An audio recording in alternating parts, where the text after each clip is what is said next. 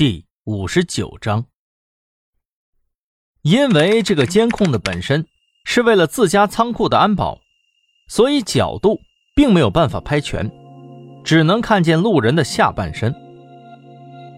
李明耀指着屏幕说道：“你们看啊，这是这小子进去时候的画面，虽然不太清楚吧，但是仔细看，他的手上有一个发光的白点儿。”应该就是手机了。张浩，你再往后拉一拉。啊，对对对对，停停停，就是这儿。这个江辉坠楼之后，地面上没有其他的东西了，看出来了吗？他的手机不见了，而且楼里楼外都找过了。哦，那栋楼可不大呀，要是没有第二个人在场，这手机还能长翅膀自己飞了吗？易兴问道：“他想起来，黄毛除了提到江辉坠楼，还有一个也是自杀了。外地那几个富商怎么说呀？”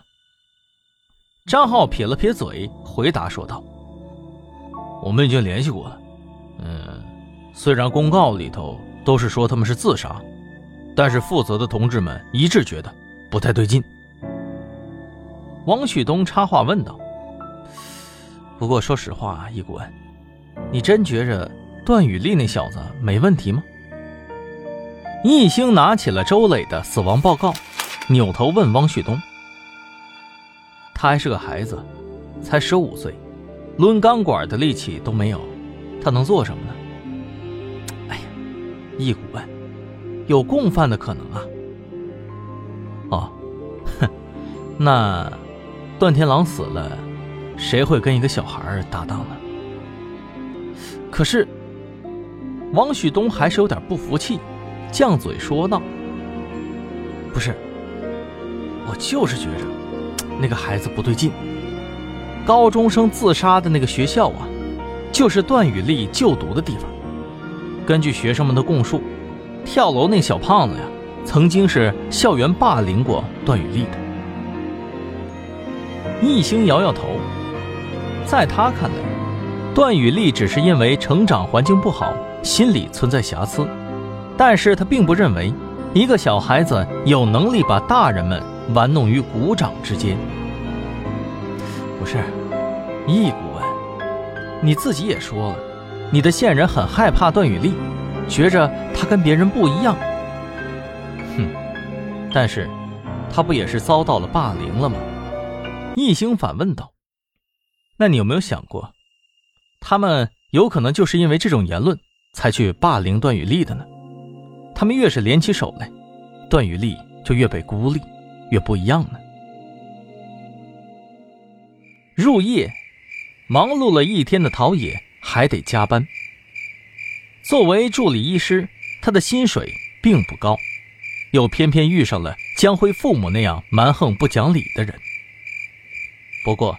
让陶冶头疼的，其实还有另外一个人。这会儿正趴在自己的办公桌上写作业的段雨丽。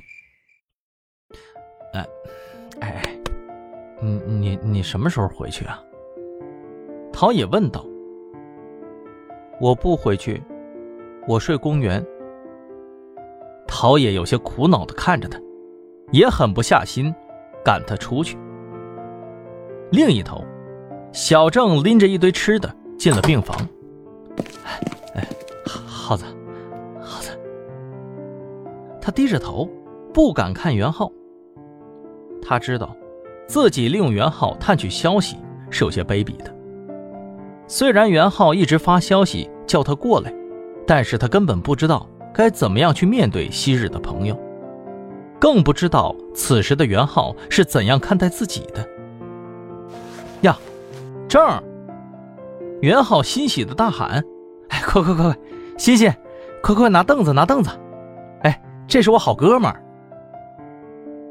小郑愣住了。袁浩不仅没有算账的意思，甚至还有些热情。我说你这狗东西，我都在这躺多少天了啊？发消息发消息你不回，打电话打电话你不接，这会儿才来看我，狼心狗肺的呢。小郑的心里十分的疑惑，袁浩好像是什么事儿都没发生一样。难道易星没有告诉他真相吗？小郑茫然地坐下，看着袁浩，还跟以前一样翘着腿跟自己扯淡。哎，我郑啊，你今天怎么扭扭捏捏的啊？跟个老娘们似的，咋了？我吓着你了？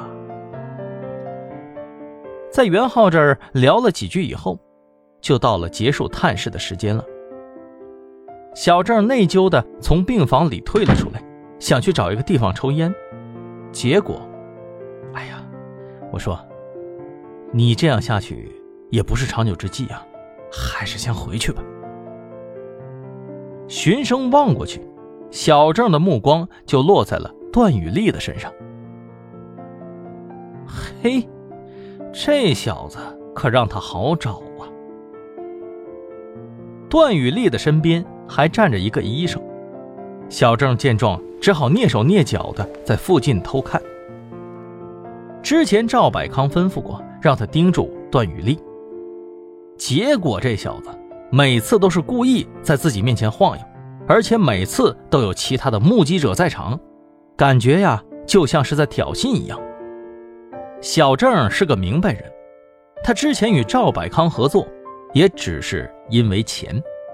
现在他欠了易星这么大一个人情，就冲着易星没把他出卖张浩的事给捅出来这一点，小郑就决定违背赵百康的意思，不和他合作了。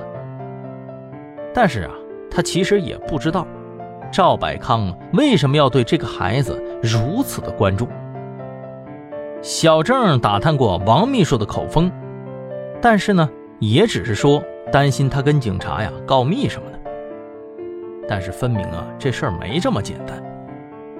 小郑思来想去，最后还是决定给易星发了条消息。刑侦局审讯室，先盯住这个孩子，我们正在想办法。易星回完了这条消息，抬眼看了看王秘书，不禁觉着他这个狗腿子当的也是挺辛苦的。易星说道：“我说王秘书啊，他们已经是彻底把你给点了。哼 他们如此对待你，你还要尽心尽力的为他们扛雷呀，真是够意思呀。”王秘书苦笑了一声，摇了摇头：“ 哼，人各有志罢了，不劳您操心。”易星继续展开攻势，说道：“哎呦，真不知道啊，他是给你灌了什么迷魂汤了啊？给你承诺了什么了？这么死心塌地的？不过，既然他对段雨丽这么屁大的一个孩子都不放心，你真觉着他对你是真放心呢？”当易星提到段雨丽的时候，王秘书的目光闪烁。显然，他想回避这个问题。易星等了一会儿，见他没说话，继续说道：“这个孩子的事情啊，我们已经知道个大概了。你还有什么想补充的吗？”王秘书继续沉默不语。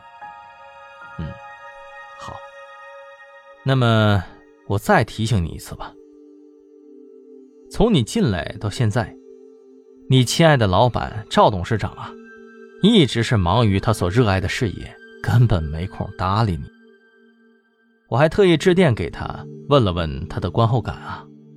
他每次都告诉我呀，这些事儿啊都是你自己的主意，让我们坚决是严惩不贷。王秘书把目光收了回来，看向了易星。